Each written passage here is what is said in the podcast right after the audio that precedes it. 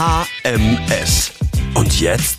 Wie es nach der coolsten Medienhochschule Hamburgs weitergeht, erfahrt ihr hier im Podcast HMS. Und jetzt viel Spaß. Hey Leute und willkommen zum Alumni-Podcast der Hamburg Media School. Ich bin Laura und alle zwei Wochen werden hier ehemalige Studentinnen und Studenten interviewt, um euch die Karrieremöglichkeiten nach einem Studium an der HMS transparenter zu machen. Heute zu Gast ist Katharina Börries. Sie ist Journalistin, Podcasterin, Gesundheitsredakteurin und außerdem freie Redakteurin im Games- und Filmbereich. Wir haben heute sehr technisch gesprochen, unter anderem über künstliche Intelligenz, Virtual Reality, aber auch über PR und Content Marketing im Journalismus, über den Journalismus im Film- und Audiobereich und darüber, wie man mit vielseitigem Interesse trotzdem eine geeignete Berufswahl treffen kann. Welchen Tipp Katharina für euch hat, den gibt es am Ende zu hören. Ich wünsche euch ganz viel Spaß und habe noch eine kleine Anmerkung, bevor es losgeht. Wir haben jetzt eine E-Mail-Adresse und zwar podcast at hamburgmediaschool.com. Hier könnt ihr gerne euer Feedback und eure Wünsche loswerden. Ich freue mich von euch zu hören und Antonia und ich werden uns zeitnah bei euch zurückmelden. Schickt uns auch gerne Vorschläge, wenn ihr jemanden vorschlagen möchtet oder selbst gern dabei sein möchtet. Ansonsten wünsche ich euch jetzt viel Spaß bei der Folge. Hi Katharina, schön, dass du da bist und hallo von Hamburg nach Wien. Wir beide sprechen ja heute über eine etwas größere Distanz als normal miteinander. Du hast bis 2017 an der HMS digitalen Journalismus studiert, deswegen sprechen wir heute miteinander. Jetzt ähm, aber Bühne frei für dich, was du aktuell machst und vielleicht kannst du auch etwas darüber erzählen, wie du damals an die HMS gekommen bist. Meinen Vornamen hast du gerade schon verraten. Ich bin Katharina Börries, Journalistin aus Schleswig-Holstein, später in Hamburg gewesen und mittlerweile in Wien ansässig. Ich bin Gesundheitsredakteurin, Podcasterin und nebenbei auch noch als freie Journalistin tätig, da vor allem im Games- und Filmbereich. Der Games-Bereich ist mir immer sehr wichtig gewesen und ich musste einfach dann irgendwann wieder wechseln, wie ich schon erzählt habe, und bin seither auch als freie Journalistin in dem Bereich unterwegs und da vor allem beim Ray Film Magazin hier in Wien. Das freut mich besonders, weil ich damit nicht nur zwei thematische Sachen verbinden kann, die mir sehr am Herzen liegen, sondern weil es natürlich auch total cool ist, wenn man dann in eine neue Stadt kommt, direkt so einen Partner an der Seite zu haben. Und das ist wirklich toll. Ich kann da ganz frei Themenvorschläge auch einbringen und merke auch einfach, dass das Interesse da ist, das Thema Games voranzubringen.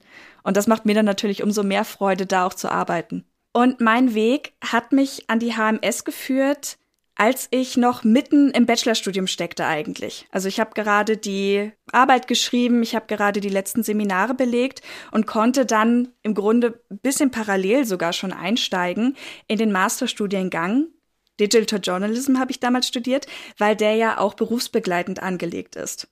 Das kam mir natürlich zu Pass. Also ich habe mich damals einfach gefragt, in welche Richtung möchte ich gehen? Wie möchte ich auf meinem Grundstudium aufbauen? Da habe ich Kulturjournalistik gemacht und eben auch crossmedial gelernt, wie ich mit Medien umgehe. Das war für mich ein echt tolles Studium, weil ich heute auch wirklich anwenden kann, was ich da gelernt habe im Filmbereich, im Audiobereich. Also ich bin selber auch Podcasterin, worauf wir später bestimmt noch zu sprechen kommen. Aber natürlich auch, was meine Schreibqualität und meine Schreib, ja, die verschiedenen Formen des Schreibens angeht. Wo hast du deinen Bachelor gemacht? Meinen Bachelor habe ich an der Makromedia Hochschule gemacht, also auch in Hamburg, und bin dann damals auch über den Professor Weichert an die Hamburg Media School gekommen. Das heißt, du hast neben deinem Bachelor dein Master schon angefangen. Genau, die Frage war für mich vor allem, wie ich logisch aufbauen kann. Denn da ich ja bereits an einer privaten Hochschule damals studiert habe, konnte ich im Grunde an der staatlichen keinen Master mehr machen, weil mir natürlich Module gefehlt hätten und dieser Weg zum Journalismus, das ist eigentlich etwas, das wollte ich schon immer machen. Und deswegen habe ich natürlich den Weg gewählt und zum Glück auch den Weg wählen können, direkt drauf zuzusteuern. Und wenn ich das an der staatlichen gemacht hätte, hätte ich eben noch mal ein paar Runden mehr gebraucht, weil das eben erst im Master zugänglich gewesen wäre. Aber dadurch habe ich mir natürlich auch irgendwo den Weg zum staatlichen Master verbaut, weil ich ja das eigentlich schon gemacht habe, was da erzählt wurde. Und die Frage war eigentlich, wie ich darauf aufbauen kann. Es gab natürlich coole Sachen, die ich gerne gemacht hätte. Kriminalistik hätte mich ungemein fasziniert, das zu machen. Aber wenn man eben den Grundbau dafür nicht hat, kann man es eben schlichtweg nicht. Und mir wurde dann empfohlen, mach doch Informatik. Das ist doch super darauf aufzubauen. Vielleicht einfach noch ein Bachelor in Informatik.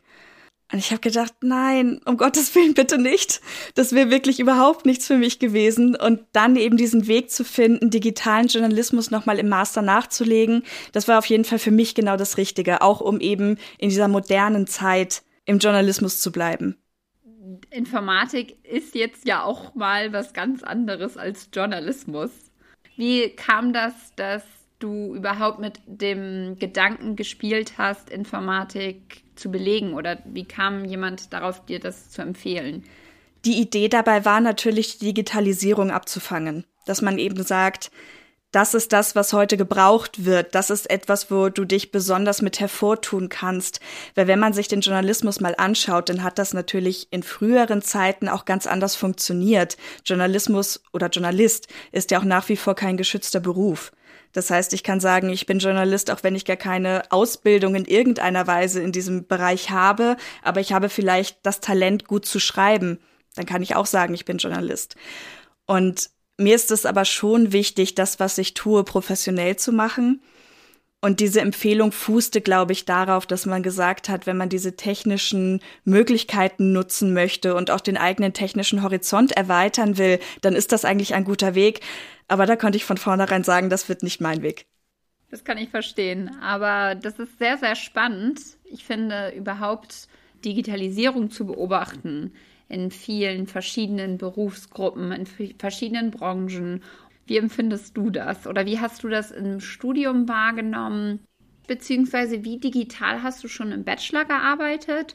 Und was war dann so ein bisschen der Unterschied im Master an der HMS? Ich muss, glaube ich, sagen, dass mein Bild vom Journalismus ein bisschen aus der Zeit gefallen ist. Leider. Also ich glaube, ich wäre in einer anderen Zeit im Journalismus auch sehr, sehr gut aufgehoben gewesen, eben als Print noch groß war, als es das Feuilleton ganz klassisch gab. Das wäre, glaube ich, so mein Bereich gewesen.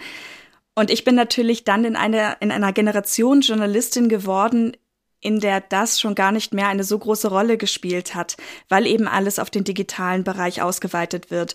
Es wird in so vielen Arbeiten darüber geschrieben, dass eben auch diese Gratis-Mentalität ein Problem ist. Und das ist natürlich auch etwas, das den Journalismus sehr, sehr nachhaltig verändert, weil man eben mit diesen Herausforderungen arbeiten muss. Und deswegen war mein Bild, das ich vom Journalismus hatte und das ich auch zum großen Stück im Bachelorstudium gelernt habe, eins, von dem ich sagen würde, dass es das vielleicht heute gar nicht mehr so gibt. Und dies wurde natürlich abgefangen durch den weiterführenden Masterstudiengang, wo es dann eben ganz explizit darum ging, wir sind ein Printverlag, was machen wir eigentlich digital oder wie können digitale Storytelling-Möglichkeiten auch aussehen? Ich glaube, dementsprechend hat sich das auch sehr gut ergänzt. Inwiefern würdest du sagen, dass das HMS-Studium dich mh, mm, ja für jetzt, sage ich mal, für die, für die jetzige Zeit auch gerade, die ja extrem ist, inwiefern hat dich das vielleicht schon geschult oder darauf vorbereitet? Ich denke, dass vor allem einige Tools dabei waren, wenn man jetzt ganz praktisch denkt, von denen ich denke, dass sie auch eine gute Möglichkeit sind, damit ein bisschen herumzuspielen. Wir haben zum Beispiel einfach mal geschaut, was, wie funktioniert es eigentlich, mobilen Journalismus zu machen? Und da einfach mal ein bisschen was auszuprobieren, verschiedene Sachen kennenzulernen, das ist natürlich cool. Grundsätzlich bin ich aber natürlich eine Generation, die schon sehr digital aufgewachsen ist. Das heißt, mir musste jetzt niemand erklären, was Facebook ist. Und es war für mich jetzt auch nicht so super unzugänglich, den Facebook-Manager kennenzulernen oder so. Aber was ich sehr wichtig finde und was mir da auch gegeben wurde, war einfach ein Überblick über verschiedene Bereiche und was ich sehr wertschätze, vor allem auch im Bereich der Soft Skills, weil das etwas ist, was man heute braucht, denke ich. Ich weiß, es gibt in vielen Bereichen dieses, wir haben gerade schon über die Ellbogengesellschaft geredet, ein bisschen dieses, ich box mich einfach durch. Aber ich glaube, wenn man auch teamorientiert arbeiten möchte, ist das etwas, was man auf jeden Fall braucht. Und Soft Skills konnte ich zumindest für mich sehr gut mitnehmen damals im Studium. Ja, ich glaube, das ist auch ein großes Aushängeschild der HMS. Also bei uns im Studiengang im MBA arbeiten wir sehr, sehr viele in Teams und auch sehr praxisnah. Und so wie ich das mitbekommen habe, ist das im digitalen Journalismus ähnlich, dass ihr auch dort zum einen sehr praxisnah arbeitet, aber vor allen Dingen auch viel in Teams. Und dadurch, dass der Studiengang ja auch sehr klein ist, kommt man ja auch gar nicht um die Teamarbeit herum. Ja, wobei ich auch sagen muss, dass ich sehr finde, man muss schauen, wo man Teamarbeit einsetzt. Also es ist natürlich gerade bei so Blog-Seminaren auch ein sehr gutes Mittel, einfach hier ist die Aufgabe und macht das. Also nicht, dass ich jetzt sagen möchte, irgendein Dozent oder irgendeine Dozentin hätte das so gemacht, aber grundsätzlich ist es natürlich, beschäftigt euch ein bisschen. Und da haben natürlich gerade auch Journalisten das Problem, wenn es dann in Richtung Schreiben geht oder so, das kann man natürlich nicht wirklich machen. Also ich persönlich kann mir nicht vorstellen, beispielsweise eine Seminararbeit geteilt zu schreiben, weil man ja doch seinen eigenen Stil hat. Deswegen bin ich im Punkt Gruppenarbeiten immer ein bisschen vorsichtig, aber wenn man das als Ganzes betrachtet, was weiß ich als Redaktion, ganz klassisch bei uns, dann ist natürlich jeder ein kleines Rädchen in einem großen Getriebe und man schaut einfach, dass jeder optimal zusammenarbeitet, damit das Ganze eben gut läuft. Sehr schön gesagt. Wie würdest du denn die größten, du hast ja eben schon gesagt, dass du dich eigentlich im digitalen Journalismus so ein bisschen fehl am Platz fühlst, weil, weil du ja den klassischen Journalismus sehr schätzt. Was würdest du denn sagen, sind aus dieser vielleicht doch kritischen, etwas kritischen Perspektive, was sind die größten Chancen von digitalem Journalismus? Ich glaube, Chancen liegen vor allem im Bereich der Community zu schauen, was sind die Sachen, die die Leute interessieren, auch mit den Leuten direkt in Kontakt zu treten, weil das Bild eines klassischen Journalisten ist ja auch irgendwie behaftet mit dem Elfenbeinturm. Man schaut so von oben und hat sich sein Thema ausgesucht und schreibt darüber sehr ausladend und freut sich auch darüber. Also ich bin einfach jemand, der gerne lange Texte schreibt und ich habe Spaß am Formulieren. Das kann ich aber gerade im Online-Bereich natürlich nicht so einsetzen. Das ist zum Beispiel auch ein Grund, weswegen ich dann, wenn ich auf meinem Blog schreibe zum Beispiel, das ist ein Thema, das natürlich äh, neben allen Projekten, die ich so habe, ein bisschen hinten ansteht. Aber mein Blog ist wirklich seit Studienbeginn, seit Bachelorstudienbeginn mein Begleiter, wo ich das veröffentliche, worauf ich gerade Lust habe. Dass ich einfach noch so eine Spielwiese habe, weil ich einfach weiß, ich kann das eigentlich bei einem Medium heutzutage gar nicht mehr so machen. Und diese Verknappung hat aber natürlich auch die Chance, dass es vielleicht auch leichter verständlich ist. Weil man hat ja gerade im wissenschaftlichen Bereich zum Beispiel ein paar Formulierungen, wo jetzt nicht jeder direkt darauf zugreifen kann. Wenn jetzt jemand, der mit diesem Bereich überhaupt noch nichts zu tun hatte, gewisse Texte liest, wird er oder sie sagen müssen, okay, ich habe irgendwie nur die Hälfte davon verstanden. Und das ist überhaupt nicht schlimm, das ist total normal, dass einige Leute für gewisse Dinge ein anderes Verständnis haben als andere. Aber durch diese Verknappung, die es stellenweise gibt, muss natürlich auch eine andere Art von Wissenstransfer stattfinden. Und der Journalismus ist eben auch dafür da, Dinge auf den Punkt zu bringen oder Sachen zu umspielen, die aber eine Information vermitteln. Und die Chance dieser Weiterentwicklung besteht natürlich auch darin, dann auch den eigenes, eigenen Fokus zu schärfen einerseits und auch die ein, eigenen Fähigkeiten anzupassen. Ja, sehr, sehr cool. Ich finde, da spielt das Thema des Free Contents oder dass man heutzutage vor allem nach freien Inhalten, auch noch gut aufbereiteten Inhalten sucht. Also ich meine, Hand aufs Herz, ich kenne das selber, wenn ich in der SZ lese oder in egal eigentlich welchem Medium, sobald, sobald eine Paywall kommt, bin ich so. Oh. Und ich ertappe mich selber dabei und gut, ich komme nicht aus dem Journalismus, trotzdem bin ich ja definitiv in der Medienbranche zu Hause und ich weiß, wie viel Aufwand es kostet, guten Content zu machen. Und trotzdem ertappe ich mich dabei, wie ich selber auch, obwohl ich weiß, welcher Aufwand und wie viel Zeit und Liebe und Herzblut dahinter steckt, ertappe ich mich selber dabei, dass man eigentlich immer mehr in die Erwartungshaltung geht, dass guter Content immer verfügbar ist und vor allen Dingen frei verfügbar ist, also sprich kostenlos. Das war ja auch eine ganz große Diskussion in Bezug auf Corona, weil es beispielsweise Artikel gab, die natürlich darauf abzielten, dass die Leute sich dann reinklicken und Geld dafür bezahlen, was zumindest in meiner Bubble auch so eine Herausforderung für den Journalismus. Die Menschen bewegen sich nur noch in Bubbeln und Algorithmen und es ist schwer da auszubrechen oder eben auch von außen reinzukommen, dann eben für die Journalistinnen und Journalisten. Aber dass eben dieser Content über Corona, der ja alle umtrieben hat, es immer noch tut, der auch vielen Angst gemacht hat, nicht frei verfügbar war und dass man eben Corona als Aufhänger genommen hat, um dann eine Paywall davor zu setzen. Und da muss ich persönlich sagen, das finde ich auch schwierig, von beiden Seiten schwierig, weil ich weiß, dass Websites kämpfen müssen für ihre Einnahmen, dass Digitalabos wichtig sind. Aber natürlich kenne ich auch eben den, den Reflex, den du gerade angesprochen hast, dass man im ersten Moment denkt, okay, ja, so habe ich mir das gerade nicht vorgestellt. Und natürlich sollten solche Informationen, gerade wenn es eben darum geht, beispielsweise zu erklären, was da überhaupt vor sich geht, frei verfügbar sein. Das ist aber meine Meinung und ich bin natürlich in dem Moment nicht in diesem Medium eingekoppelt, dass diese Entscheidung treffen muss es ist für beide Seiten eine schwere Entscheidung, denke ich. Du hast eben noch was ganz Spannendes angesprochen, auf das ich gerne nochmal zurückkommen würde. Du hast die Algorithmen beziehungsweise ja, die AI so ein bisschen mit in Verbindung mit dem Journalismus gepackt.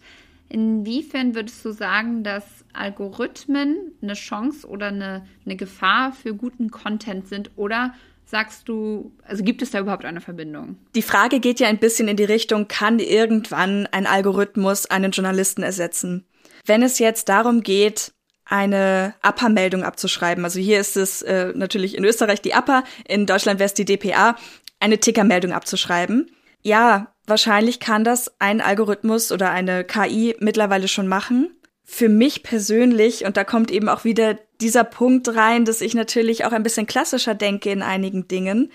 Ich denke, dass ein Algorithmus diesen schönen Text nicht schreiben könnte, den ein guter Journalist oder eine gute Journalistin schreibt. Ich weiß nicht, ob das irgendwann technisch möglich ist, denn ich habe dann ja nicht Informatik studiert.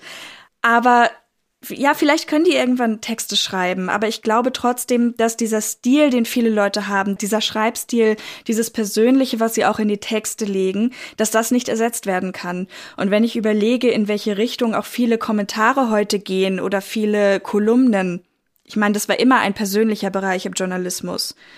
Wie soll jetzt, ich möchte jetzt keinen Namen sagen, weil dann geht sie wahrscheinlich an, aber wie soll jetzt eine AI das schreiben? Also sie hat ja dieses Bewusstsein nicht, das ein Mensch hat. Das stimmt. Ja, das ist ein total spannendes Thema. Ich habe kleine Side Note. Ich habe tatsächlich meine Bachelorarbeit über Artificial Intelligence und ich möchte ihren Namen jetzt nicht sagen, sonst springt sie gleich an. äh, geschrieben und habe da tatsächlich auch sehr viele Interviews geführt über Bewusstsein von AI und deswegen finde ich ein super spannendes Thema. Deswegen musste ich dir auch die Frage stellen. Ja, ich kann da sogar anknüpfen. Ich habe ja auch im technischen Bereich meine Arbeiten geschrieben, weil ich eben im Games-Bereich unterwegs war dafür. Ich habe meine Bachelorarbeit geschrieben über News Games beziehungsweise die spielerische Seite von Journalismus oder generell die Frage, ob es diese Seite gibt, ob die ausgebaut werden kann. Und dann in der Masterarbeit auch über VR. Das heißt, diese Matrix äh, war da auch ein Thema natürlich. Sehr spannend. Was genau war das Thema von deiner Masterarbeit und was kam dabei raus? Das Thema war VR im Journalismus. Kann ich als Content Creator, sage ich jetzt mal ganz frei, meinen Nutzerinnen und Nutzern einen Mehrwert dadurch geben, dass sie vielleicht durch eine VR-Brille schauen. Also ich habe dafür auch ein Experiment gemacht, bei dem die Leute eben eine Dokumentation vom WDR gesehen haben, die mit einer 360-Grad-Kamera aufgezeichnet war und die sie eben mit diesem VR-Headset anschauen konnten. Und da ging es um ein sehr hartes Thema, einen KZ-Besuch, wo eben Zeitzeugen währenddessen erklärt haben, was da passiert ist. Und auch eingeblendet wurden. Sie waren dann eben nicht vor Ort, sondern man hat dann plötzlich auf dem Küchentisch der Betroffenen gestanden und konnte eben zuschauen, wie dieses Gespräch geführt wird. Und es sind schon Leute auch mit Tränen aus diesem Experiment gekommen, weil das natürlich eine sehr harte Thematik war, die einem dadurch extrem begreiflich wird. Und mein Fazit zu dem Ganzen war, dass es natürlich möglich ist, dadurch Emotionen zu triggern. Das ist das, was Videospiele natürlich auch tun. Also ich bin ein sehr großer Videospielfan. Ich bin auch im Games-Bereich beruflich aktiv, nicht nur privat. Und das ist natürlich etwas, das ich eben mit an diesem Medium auch sehr schätze. Und es wird auch oft unterschätzt was dieses Medium eigentlich kann, weil man natürlich gewisse Stereotypen im Kopf hat, die meiner Meinung nach aber mittlerweile komplett obsolet sind. Also wer immer noch denkt, Gamer sind 15-Jährige in ihren Hobbykellern, das ist nicht ganz so. Ich würde noch einmal ganz kurz auf deine Studie eingehen. Mit wie vielen Teilnehmern hast du gesprochen? Ja, mit wie vielen Teilnehmern habe ich gesprochen? Das ist jetzt, wenn man das Gefühl hat, nach dieser ganzen Corona-Zeit, dass es schon 100 Jahre her ist, dann muss ich mich erstmal kurz erinnern. Ich glaube sechs Leute. Aus Zeitgründen auch. Dazu muss ich sagen, mein Experiment war erst anders gedacht und ist dann aufgrund ja einer Absage von einem Forschungslabor. Ich wollte das eigentlich erst äh, tracken mit so Hirnströmen und Herzfrequenzen, wie sich diese, dieses Erlebnis aufbaut. Das hat leider dann nicht hingehauen äh, weil man eben auch schauen musste, wann das Ganze gemacht wird. Dann sollte es erst keine Kosten geben, dann gab es trotzdem plötzlich sehr große Kosten. Also es war ein bisschen schwierig. Aber ich habe es dann runtergebrochen auf sechs Leute. Natürlich mit dem Bewusstsein, dass es keine allgemeingültige Studie ist. Aber dazu muss ich auch sagen, wir haben ja innerhalb von drei Monaten unsere Arbeit geschrieben, also in sehr, sehr kurzer Zeit. Für mich war zu der Zeit auch noch beste Zeit parallel, ohne das als Ausrede nutzen zu, äh, zu möchten, aber äh, nutzen zu wollen, Entschuldigung. Aber ja, das waren schon sehr knappe drei Monate und ich glaube, mehr wäre sich auch einfach nicht ausgegangen. Dann erzähl doch mal, wie es nach dem HMS-Studium für dich weiterging. Ich muss, glaube ich, einen kleinen beruflichen Schritt zurück machen, weil wir da irgendwie direkt vom Weg abgekommen sind. also ich habe damals, wie gesagt, noch studiert, als ich das Studium, also parallel im Bachelor studiert, als ich das Studium an der HMS begonnen habe und bin dann aber auch in mein Volontariat eingestiegen. Und da sind wir direkt im Games-Bereich, denn das war in einer Agentur, in einem Teil einer Agentur, der sich eben auf PR und Marketing mittlerweile auch Social Media im Games-Bereich spezialisiert hatte. Ich war vorher immer schon im Games-Bereich irgendwie aktiv. Ich habe schon immer Videospiele gespielt und hatte dann ein Praktikum gemacht bei Rocket Beans TV, einem Online-TV-Sender, auch aus Hamburg. Also liebe Grüße an die Leute dort. Und das war eben natürlich eine ganz, ganz neue Seite, weil dieses Projekt auch sehr neu war wo wir schon bei Digitalisierung waren, da lief dann halt plötzlich alles digital und ich hatte mich eigentlich für die Fernsehshow beworben, Game One, die davor stand, die gab es zu dem Zeitpunkt aber nicht mehr und ich bin dann direkt im neuen Projekt eingestiegen und das Ganze mit irgendwie mit aufzubauen, sage ich mal, oder dabei zu sein, wenn das Ganze aufgebaut wird. Das war extrem cool und extrem spannend und ich wusste auch, dass ich auf jeden Fall in diesem Bereich drin bleiben will. Und gleichzeitig brauchte ich aber natürlich auch irgendwas, weil es eben ein berufsbegleitendes Studium war, wo ich schon weitermachen kann. Und ich habe mir einfach auch gedacht, wenn ich jetzt mit PR und Marketing parallel aufsattle, dann bin ich eigentlich super vorbereitet für die komplette Phase, in der der Journalismus sich das befindet. Weil ich glaube, PR und Marketingwissen im Hinterkopf zu haben, wenn man heute mit Journalismus arbeitet, das schadet auf keinen Fall so viel wie mittlerweile auch mit Werbung gearbeitet werden muss, ob es jetzt Advertorials sind oder einfach Native Ads, wo man natürlich auch sagen muss, da sollte jeder Journalist und jede Journalistin ein gewisses Vorwissen haben, um das richtig platzieren zu können, um richtig damit umgehen zu können. Das war eben die Richtung, die ich dann gewählt habe. Was an der HMS manchmal nicht so ganz leicht war, weil natürlich alle aus dem Journalismus kamen. Und dann war manchmal auch von den Dozenten und Dozentinnen, ah ja, es gilt übrigens auch für die, für die PR. Und ich war dann immer so, hallo, ich bin aber Journalistin, also wirklich, also ich möchte das auch wirklich machen. Ich mache doch jetzt nur noch was anderes. Das hat mich dann nicht demotiviert, aber es war für mich dann immer so, okay, jetzt musst du aber loslegen, damit die auch sehen, dass du auch journalistisch irgendwie was drauf hast, weil das mir einfach ganz wichtig ist, weil ich mich sehr über den Beruf definiere.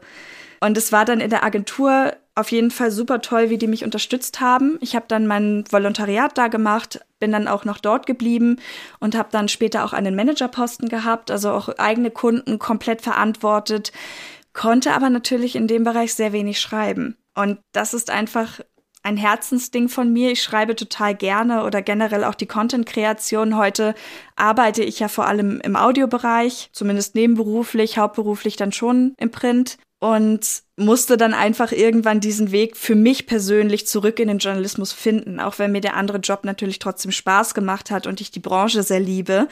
Aber kurz gesagt, immer zu sehen, wie andere das machen, was du gerne tun würdest. Das ist dann gerade nach der ersten Phase, wo man irgendwie schon sehr gesettelt ist im Job und genau weiß, wie der Hase läuft und gar nicht mehr so viele neue Impulse bekommt, schon schwer. Und so kam dann eben meine Entscheidung, dass ich umgezogen bin tatsächlich auch. Nicht nur wegen des Jobs, aber auch wegen des Jobs. Und im schönen Wien gelandet bin. Und von da aus reden wir ja auch heute miteinander. Ich bin dann bei Pro7 Sat 1 gelandet, beziehungsweise in Österreich ist es Puls 4 und war da in einer Online-Redaktion angesiedelt.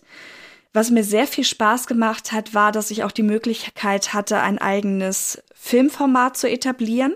Also ich habe gemeinsam mit einem Kollegen daran gearbeitet, für Cineplex kurze Einspieler für Filme zu machen.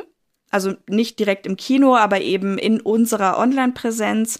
Und wir haben da einfach cool was aufbauen können in diesem Projekt. Und dann gab es ein paar Verschiebungen, was mich dann eben auch dazu bewogen hat, nachdem eben dieses Filmprojekt auch nicht mehr da war, dass ich mich nochmal nach neuen Herausforderungen umgeschaut habe. Und jetzt bin ich in einem kleinen Medienunternehmen in Wien und bin Gesundheitsredakteurin. Sehr, sehr cool. Vielen Dank für deine ausführliche Beschreibung. Gaming, ich habe so viele Fragen. Gaming ist jetzt ja noch mal was ganz anderes als Gesundheit. Das stimmt. Darauf würde ich auf jeden Fall gleich gerne noch mal eingehen. Davor habe ich aber noch mal eine Frage. Du hast gesagt, dass du nach deinem Studium direkt zu Pro7 Sat 1 bist, beziehungsweise zu Puls 4. Noch nicht direkt. Also ich war erst noch eine Zeit in der Agentur. Also ich war in der Agentur tatsächlich auch bis zu meinem Umzug. Anfang 2019 war dann klar, okay, ich werde die Agentur verlassen und werde dann nach Wien gehen. Und deswegen habe ich zum Beispiel auch direkt in Wien gesucht. Aber es war dann eben in Wien tatsächlich eine Stelle frei, die mich auch interessiert hat. Und sie wollten mich dann auch gerne und dann hat es einfach gut gepasst. Wie bist du auf das Thema Gesundheit gekommen? Aufgrund des Jobs oder war, ist das auch etwas, was dich inspiriert und worüber du gerne schreibst? Also ich, neben Informatikerin wäre ich gerne Ärztin geworden. Als ich damals überlegt habe, was ich werden möchte, ich hatte so viele Ideen. Ich wollte so viele Sachen schon mal werden. Am liebsten natürlich Archäologin und dann ein ägyptisches Grab entdecken, bis ich dann irgendwie auf die Idee gekommen bin, dass die wahrscheinlich schon alle gefunden sind und es ein bisschen dauert, bis man dann ein neues findet. Aber das ist eine andere Geschichte. Und Medizin hat mich immer interessiert, weil meine Mama PTA ist, also pharmazeutisch-technische Assistentin, und ich fand es immer mega cool. Virologie, Genetik, eigentlich genau meine Themen fand ich immer richtig stark. Aber ich hätte nicht gewusst, wo ich da arbeiten möchte. Also ich wäre wahrscheinlich eher in die Forschung gegangen, weil einen Krankenhausalltag kann ich mir persönlich für mich beruflich nicht vorstellen. Und gerade in der aktuellen Zeit größten Respekt vor allen, die da wirklich gerade versuchen, die Situation zu schaukeln. Das ist wirklich sehr beachtlich. Und dieses Interesse für Medizin hat mich aber eigentlich immer begleitet. Und ich wollte das auch vorher schon mal machen, aber natürlich muss man diesen Zugang finden. Und die Frage ist eben immer, suche ich mir vielleicht Experten, die zufällig gut schreiben können? Oder suche ich mir jemanden, der gut schreiben kann und vielleicht noch ein paar Sachen mehr und der sehr gut im Recherchieren ist? Und das würde ich tatsächlich als eine meiner, meiner größten Talente beschreiben, gute Recherchen zu machen, was ich ja auch bei unserem Podcast True Crime Austria sehr ausführlich und sehr fundiert mache. Und die Firma, bei der ich jetzt bin, heißt Viel Gesundheit und hat eben auch diesen Ansatz verfolgt zu sagen, gut, wir nehmen jetzt jemanden, der ist vielleicht keine Medizinerin, aber hat es irgendwie trotzdem drauf. Und das hat mich natürlich sehr, sehr gefreut, weil ich jetzt in einem Bereich aktiv bin, der mich einfach selber so interessiert. Beispielsweise auch das Thema Impfungen ist gerade ein Bereich, der sowieso sehr gefragt ist. Und ich hatte schon das Glück, dass ich direkt mit dem Thema eigentlich dort einsteigen konnte und habe darüber eben jetzt viel geschrieben. Und das ist wirklich toll für mich. Ich finde, man merkt total das Journalistenherz in dir. die Vielfältigkeit und die Begeisterung für viele verschiedene Themen aus vielerlei Branchen. Das ist sehr, sehr cool. Also ja, finde ich, das ist sehr inspirierend. Also für alle, die jetzt nicht über dem Gespräch dabei sind, es, es hat eine inspirierende Aura. das ist natürlich auch das Schöne am Journalismus, Ich muss mich nicht entscheiden, möchte ich für immer, bleiben wir bei der Ärztin oder Informatikerin sein, sondern ich habe die Möglichkeit, mit dem, was mir gegeben ist, Kommunikation, Schreiben, Video, Audio, eben diese crossmediale Ausbildung, die ich auch gemacht habe und auf die ich auch sehr stolz bin, muss ich einfach sagen. Ich habe die Möglichkeit, mit diesen Instrumenten ganz, ganz viele Themen zu bearbeiten. Und das macht mir auch unglaublich Spaß, weil das natürlich bedeutet, dass ich nicht starr irgendwo bin, sondern ich kann auch wirklich neue Sachen erforschen und in Bereichen sein, die sich sehr unterscheiden, wie du sagst. Und das finde ich extrem toll. Bin ich total d'accord mit dir. Ich würde ganz gerne noch auf eine andere Sache eingehen. Du hast vorhin eben so schön gesagt, dass du. Warte, ich hab's gleich. du hast einen schönen Satz gesagt. Ich versuche gerade den re zu rekonstruieren.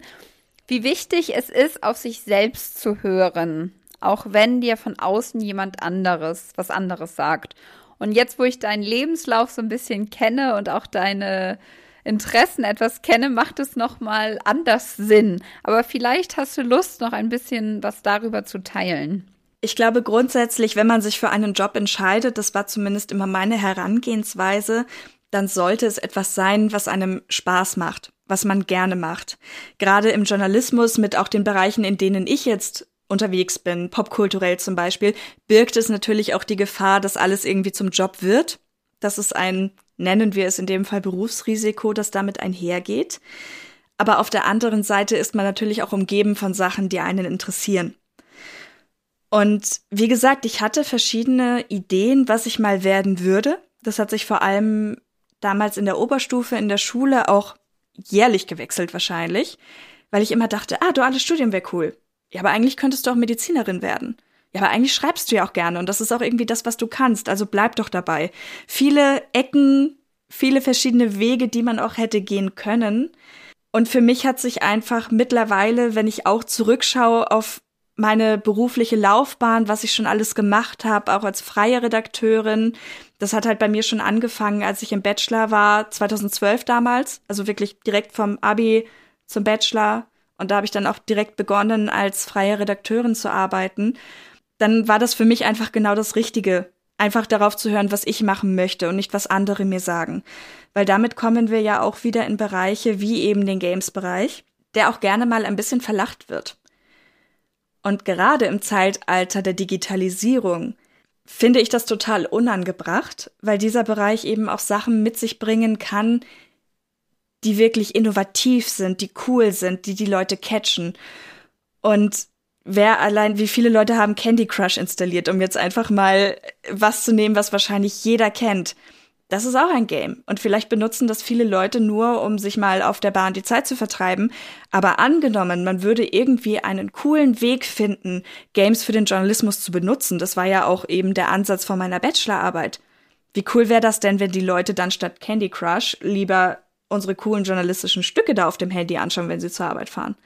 Einfach mal diese Perspektive zu sehen und gerade wenn man sich dann eben mit Gaming mehr befasst, gibt es auch viele Leute, die einfach sagen, ja, jetzt lass das doch mal und mach mal was Richtiges. Und da kann ich einfach nur sagen, das ist was Richtiges. Und wenn man sich gewisse Erfolgsprojekte anschaut, sieht man auch, dass das zieht und dass das wirklich ein Bereich ist, den man nicht unterschätzen sollte. Das stimmt. Sehr spannender Ansatz. Ich muss gestehen, ich bin gar nicht in der Gaming-Industrie zu Hause. Irgendwie habe ich das nie dahin geschafft.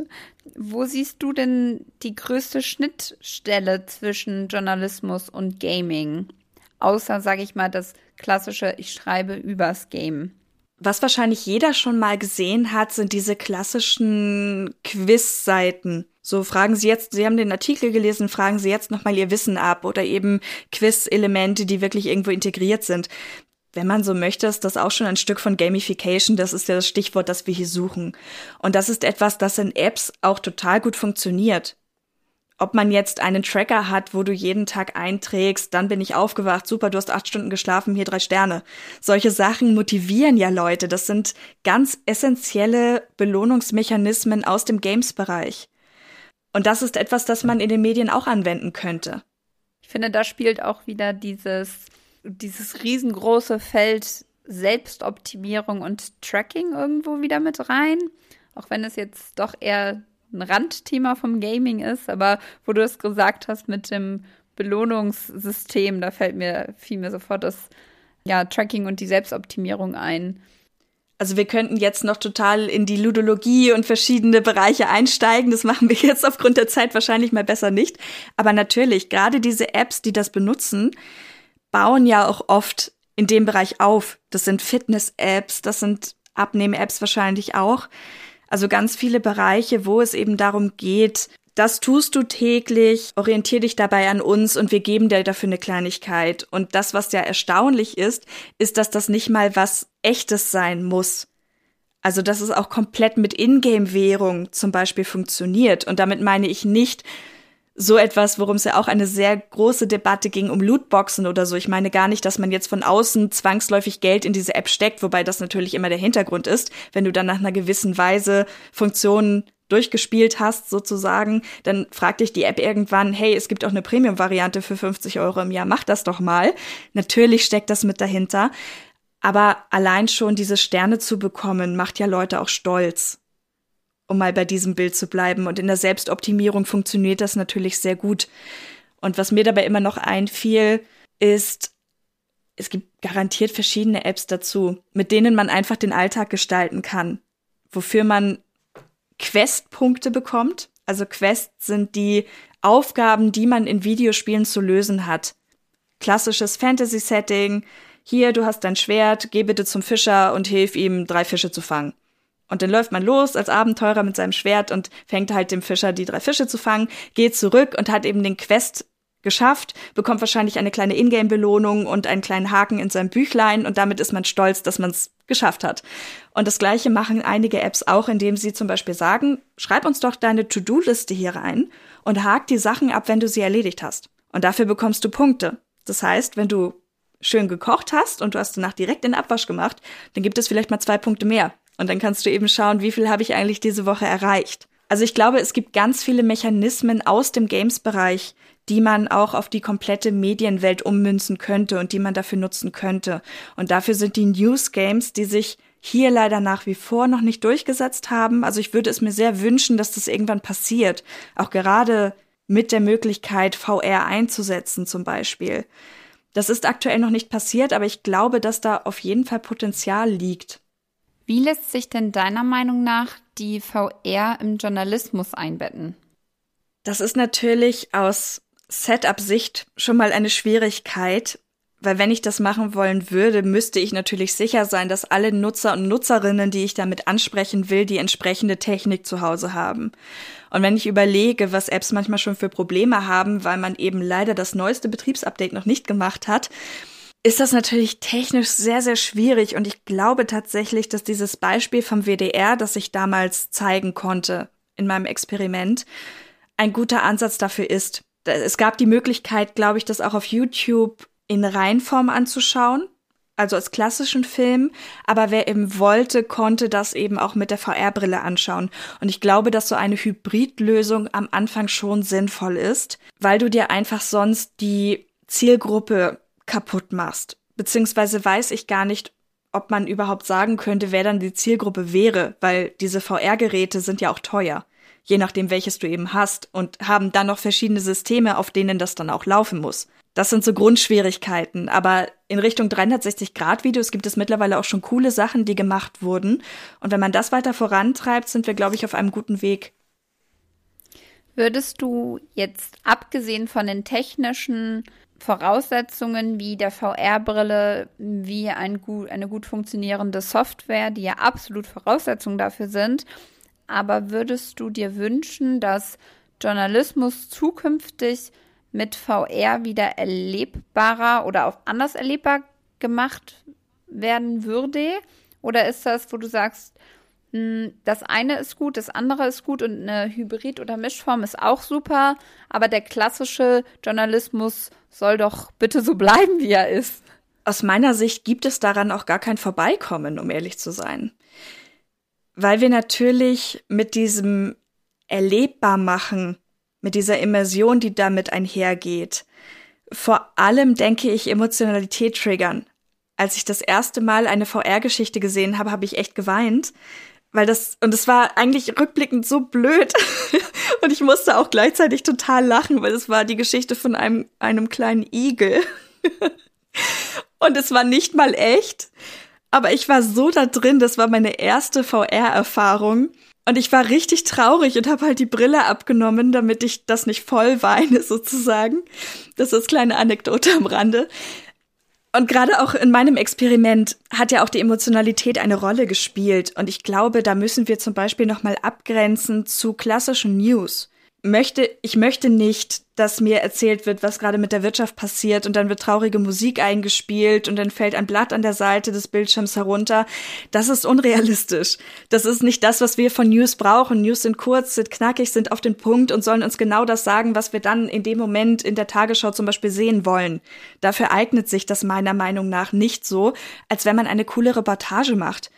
Aber beispielsweise stell dir eine Naturdoku Tiere in der afrikanischen Steppe vor und der Elefant läuft direkt an dir vorbei. Oder du siehst, wie die Löwen auf dich zustürmen. Das ist natürlich etwas, das so, wenn du eine Doku schaust, egal wie toll sie gemacht ist, so nicht replizierbar ist. Und ich glaube, in die Richtung kann ich mir schon vorstellen, also gerade mit dem künstlerischen Aspekt und wenn du eben auf Emotionalität spielen möchtest, da wirklich was draus zu machen. Ich finde das ganze Thema VR super spannend und irgendwo macht das einem auch Angst, weil man ja auch teilweise sieht, wie gut Animationen, Gaming-Spiele, VR mittlerweile sind. Es sieht einfach super real aus. Ich finde das aber auch so faszinierend und es hat so ein unfassbares Potenzial. Jetzt kleines Side Note von mir. Wir sind gerade dabei, ein Unternehmen zu gründen, das wo das Geschäftsmodell auch auf VR aufbaut. Deswegen bin ich so super interessiert daran, möchte aber jetzt gar nicht zu sehr darauf eingehen aber die, das Potenzial, was hint, dahinter steckt und das finde ich super spannend und ich glaube, dass man sich gar nicht ausmalen kann, was dadurch A möglich ist, noch, dadurch erfahrbar gemacht wird, weil ich meine, wenn man so mal zurückdenkt, Früher konnte man sich überhaupt nicht vorstellen, dass jeder irgendwann mal einen Computer, einen Laptop oder ein iPhone den ganzen Tag mit sich rumträgt. Und heute ist es das Normalste der Welt, wohin sich die Medien entwickeln, die Inhalte entwickeln, die Möglichkeiten hin entwickeln. Was da auch nochmal ein Punkt ist aus Sicht derjenigen, die das machen müssen, ist natürlich die Zeit und der Aufwand. Wir hatten am Anfang ja darüber gesprochen, dass ich da eher ein bisschen rückwärtsgewandt denke, vielleicht auch, beziehungsweise fühle, muss man eher sagen. Also ich verstehe die Mechanismen von heute durchaus und ich kann auch damit arbeiten. Ich finde aber auch cool, wie damals gearbeitet wurde. Das fasst es vielleicht gut zusammen.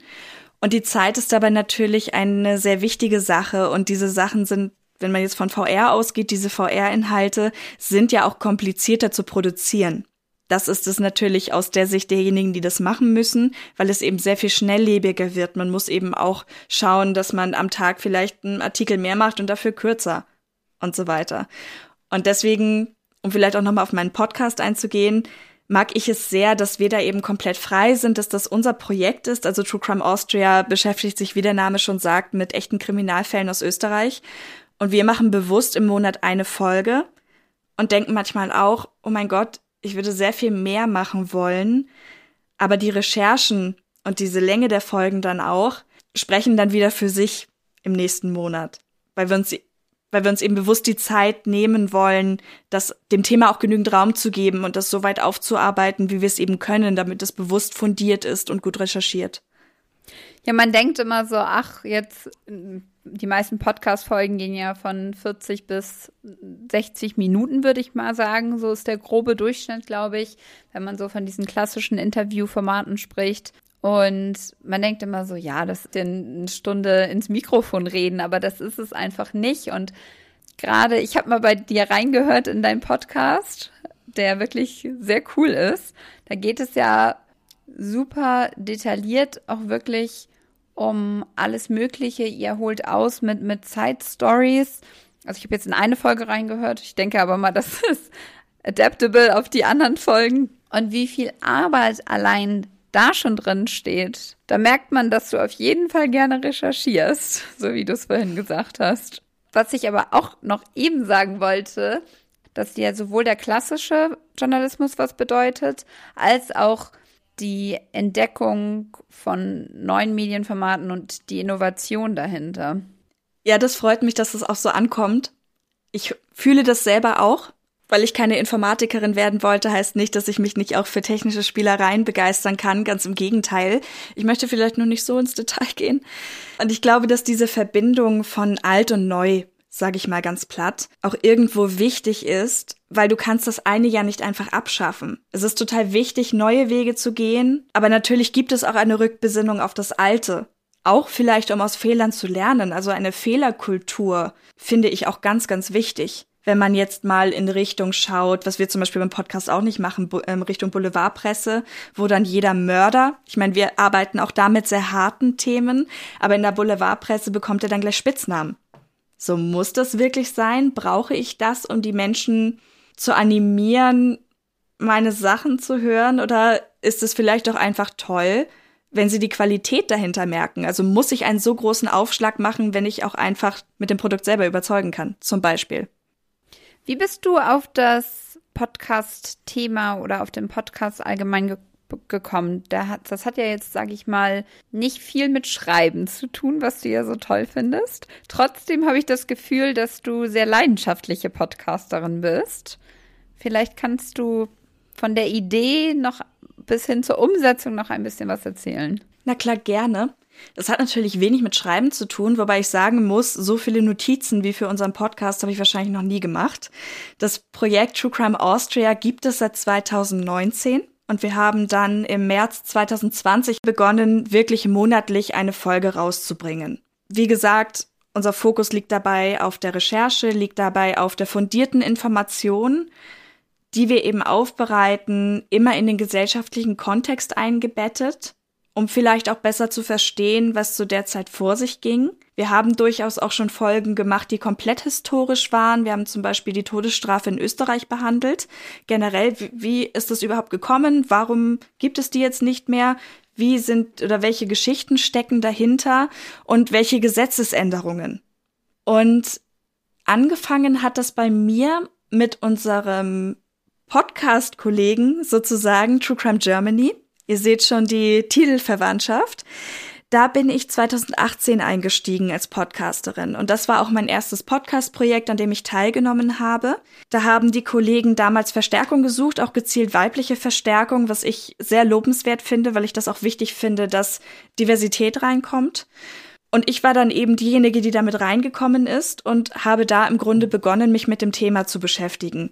Das habe ich privat vorher schon. Also ich fand True Crime schon immer sehr spannend. Warum das so ist, gute Frage. Da gibt es ja auch diverse Ideen zu, warum man sich für True Crime interessiert, ob es irgendwie diese Prägung ist in der Gesellschaft, dass alle sagen, pass auf, wenn du nachts rausgehst. Und gerade als Frau sagt man dann, okay, ja, mach ich, was ja irgendwie auch schon so eine gewisse Erwartungshaltung triggert. Oder ob es dieses Horrorfilmgefühl ist, dass du von deiner Couch aus, vom Bett aus, wo auch immer du Podcast hörst, einfach safe bist und dich innerhalb dieses Safe Space bewegen kannst, wie du halt magst, ohne Gefahr zu laufen, während du aber etwas hörst, was eigentlich Gefahr ausstrahlt. Ja, und das ist auch gerade natürlich ein totaler Boom. Das muss man dazu natürlich auch sagen, dass wir da echt in eine Kerbe schlagen, aber das kommt nicht von ungefähr, sondern es resultiert einfach aus der Erfahrung, die ich bei dem anderen Projekt gemacht habe. Und hatte dann auch wirklich den Wunsch, unser Netzwerk, in dem wir eben sind, noch auszubauen. Und seit März 2020 gibt es da, wie gesagt, monatlich eine Folge und wir stecken da auch wirklich sehr, sehr viel Herzblut rein und freuen uns einfach, dass es so super läuft. Also für den Erfolg, den wir jetzt damit im ersten Jahr hatten oder in unter einem Jahr, da haben wir, glaube ich, selber gar nicht mit gerechnet. Und das zeigt mir aber nochmal, dass es wirklich lohnenswert ist, auf sich selber zu hören und auf das, was man gerne machen möchte dass wir eben sagen, wir möchten gerne diese Qualität liefern und wir, ich will jetzt nicht sagen reinsteigern, aber wir wühlen uns da irgendwie durch und wir bereiten das auch alles in Galerien auf. Unser Social Media Auftritt ist uns zum Beispiel auch sehr wichtig, weil es natürlich trotzdem auch wieder journalistisch neutral sein soll und gleichzeitig einfach schön, sag ich mal, schön anzusehen.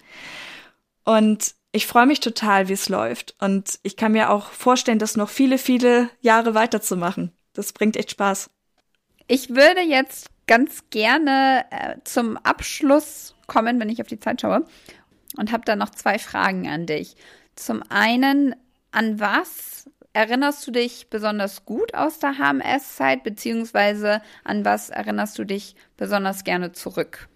Ich fand es immer sehr cool, dieses wechselnde Panel zu haben. Es waren natürlich Blogs, aber das hat auch irgendwie ein bisschen den Reiz ausgemacht, weil man natürlich nicht wusste, ah, Donnerstag 8 Uhr, ich gehe jetzt zum Seminar X, sondern man hat sich irgendwie bewusst diesen Raum geschaffen. Das ist ja eben dadurch, dass es berufsbegleitend ist, auch teilweise am Wochenende gewesen oder eben viele sind auch nach Hamburg dann gependelt und sind wirklich direkt von der Arbeit quasi gekommen, was ich auch sehr bewundernswert finde, weil ich hatte natürlich das Glück, dass ich direkt in Hamburg war. Ich hatte das nicht so weit dass man einfach jedes Mal so sein, seine eigene kleine Welt hatte.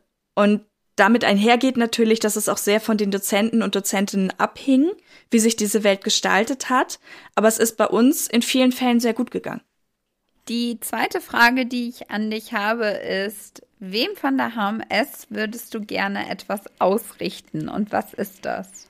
Das ist jetzt eine Impulsantwort, denn die Frage hast du mir auch verraten, ist noch relativ neu. Und ich musste kurz überlegen, was ich da jetzt sage. Aber wenn ich jemandem von der HMS etwas ausrichten würde, dann wäre es die Jutta Rosselit, mit der wir einen, ein Seminar hatten. Mein Lieblingsseminar in der Studienzeit. Ging sehr viel um diesen Bereich der Soft Skills. Das ist etwas, das ich eben auch sehr schätze, dass wir da nochmal so einen Schwerpunkt drauf hatten. Und ich möchte Sie an dieser Stelle einfach nochmal nett grüßen, möchte mich bedanken für das schöne Seminar damals und da vielleicht den Wunsch aussprechen, dass ich irgendwie hoffe, sollte ich mal wieder in Hamburg sein, dass wir vielleicht irgendwann mal zusammenarbeiten weil wir kennen uns tatsächlich auch schon aus meinem Bachelorstudium und mir hat es immer sehr viel Spaß gemacht und wer weiß, welche Wege sich da noch bilden in Zukunft.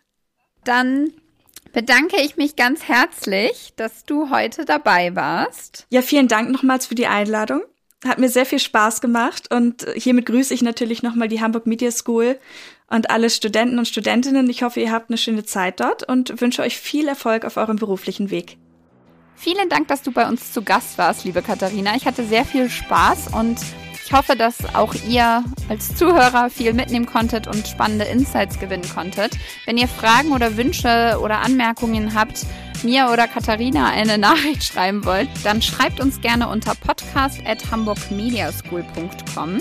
Wenn ihr Krimi-Fans seid, hört gerne bei Katharina im Podcast rein. Das ist True Crime Austria auch available auf Spotify und allen anderen gängigen Podcast-Plattformen. Ansonsten hört gerne in die anderen Folgen von HMS und Jetzt rein. Wer weiß, vielleicht hört ihr ja die ein oder andere bekannte Stimme. Ich wünsche euch noch eine schöne Restwoche, bleibt gesund und bis in zwei Wochen.